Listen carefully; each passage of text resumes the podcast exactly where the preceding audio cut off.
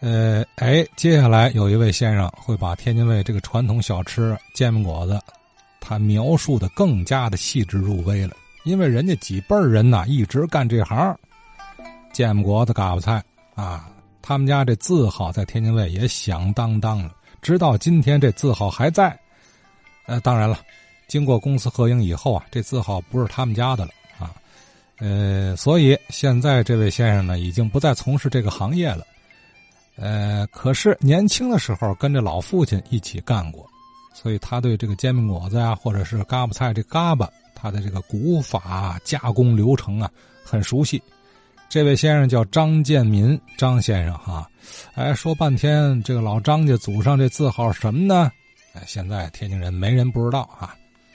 大福来，这两天哎呦聊的这个煎饼果子挺热闹，我一看。一块掺和掺和聊聊。我叫张建民，是凤来顺大福来的传承人。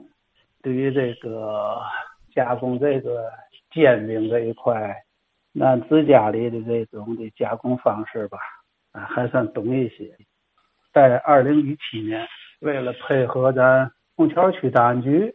呃，把就是丰来顺和大福来的这个加工的这个整个的流程，完全都做一种事实的这种录像。第一，为了证明咱们这个大福来的来源起源，咱们是汉民，档案资料都有，历史资料也有。二一个呢，把加工的所有的程序呢，咱都展示了一遍，作为一个档案的储存。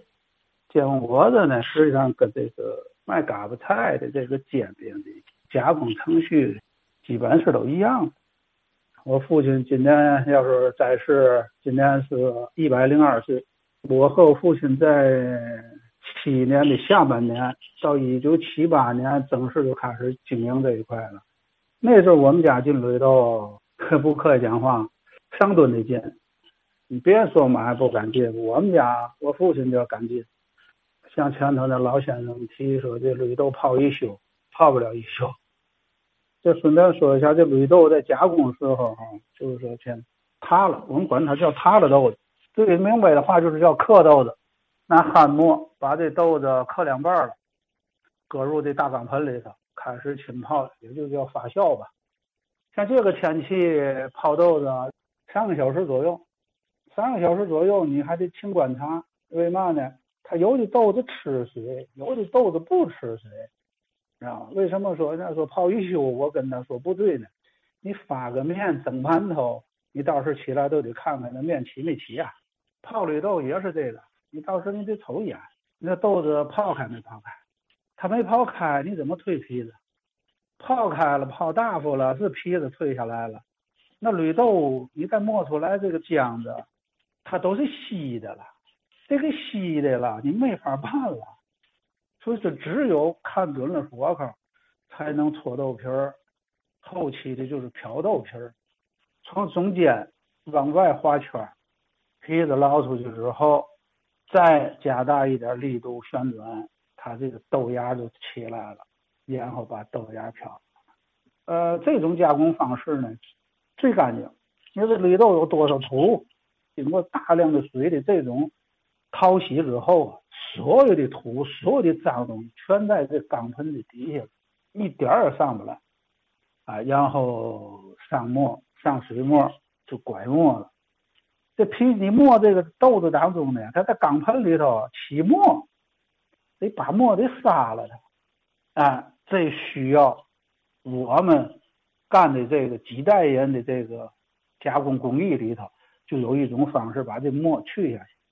再后期就是这磨完了，不坏就是摊煎饼。摊煎饼像人们说的长圆的，没错。果棒子果子的基本都是长圆。你摊正圆了之后哈，你把棒子果子搁中间，你两头一搭上这个煎饼皮啊，它搭的面积大，所以吃嘴里头啊不是多好吃。所以就摊长圆之后呢，它中间搭的地方呢就是比较窄。吃嘴里头和煎出嘎来呀，比较吃嘴里头口感好，啊，为什么也有摊圆的呢？这正圆的价钱高，这一摊正圆的煎饼了，是给哪个用的？是给这个吃果饼的人。你交别有吃果饼的了，哎，人说我呃摊点吃果饼的，哦，就知道了，就给人摊成正圆，厚度呢也加大了。所以说，在这个吃的当中，还是多少有点讲究。顺便再提提，呃，有的这个说咱坚果里搁小虾皮儿啊，搁虾皮儿是一般的大众们这种吃，啊，一般就是搁虾皮儿。呃，如果要是有人家里头会吃的、讲吃的，就是按季节走，有这种河口、海口，就像类似这个，应该这个坚果搁嘛呢？讲究吃的，搁虾子，那虾呢臊子，那吃那个虾子，这个呢不是对外的，一般的都跟我家老一辈的人啊啊那熟。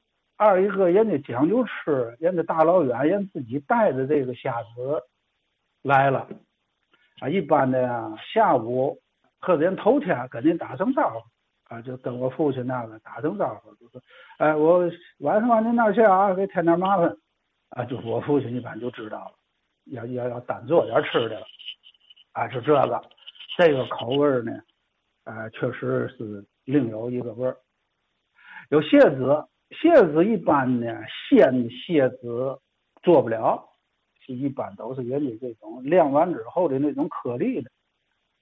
然后我再给说说这个，所谓那说的那煎饼的称的称谓，那个称哈，它应该叫嘛呢？它应该叫鏊子。今天咱山东这边管它还叫鏊子，咱们天津这边这几代人之后发音呢，就是我们家人。是我父亲直接就管他叫嘛叫烙子，有时候告诉我小儿子，把那烙子烧热了烧熟了啊，是三个爪，中间是鼓的，那个我也捐献给咱档案馆了。焊磨、水磨、磨架子、钢盆，啊，还有这个快浆子的那个槟榔勺。所谓说槟榔勺，就是拿椰子壳拉的做成的勺。哎，他因为从家里头经营这个吧，但我知道的一直就是使用这个。当我在学这个的时候，拿出来这工具的时候，我就问我父亲一句：“我说这个叫嘛味儿？”我父亲就说：“这叫槟榔勺。”说槟榔勺，嗯，他说就是拿那椰子拉的这个做的这个勺。哦，我说怎么非得用这个呢？他说当初这就这么传下来的。他说：“从实际当中使用中呢，他说这个东西要比别的要好。你像现在有这个铁勺了，或者别的勺了，那金属的导热快，所以这个绿豆浆子，它经过发酵又经过这么一通加工啊，很快就能变味儿，立刻当天就这个浆就馊了，可就变酸了。顺便呢，再提一提呢，我。”因为一直参加咱这华科天津卫，我真是个老听友了。从零从零八年，一直没听到过人们提哪个呢？还有一种煎饼，是我们家每到大年二十九、三十儿，就这两天卖，也是拿煎煎饼摊的，在我们西头那儿啊，它这个我们管它叫红蓝皮儿，实际上它叫红黄皮儿。天津人的口音呐，他为了找这个说话的这个顺畅，他不叫红黄，他叫红蓝皮儿。这个呢，我们不干。我二大爷从大福来，他不退了休了吗？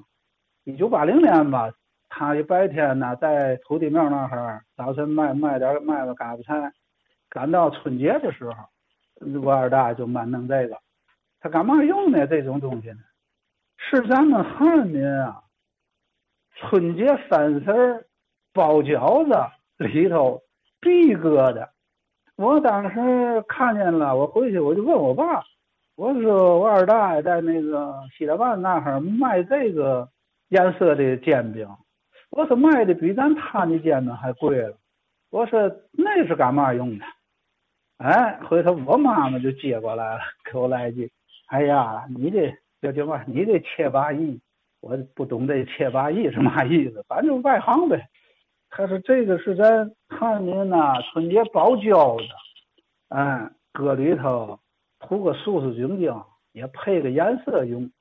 红的这色就是拿咱这个红的石色，呃，搁里头摊成红色的煎饼。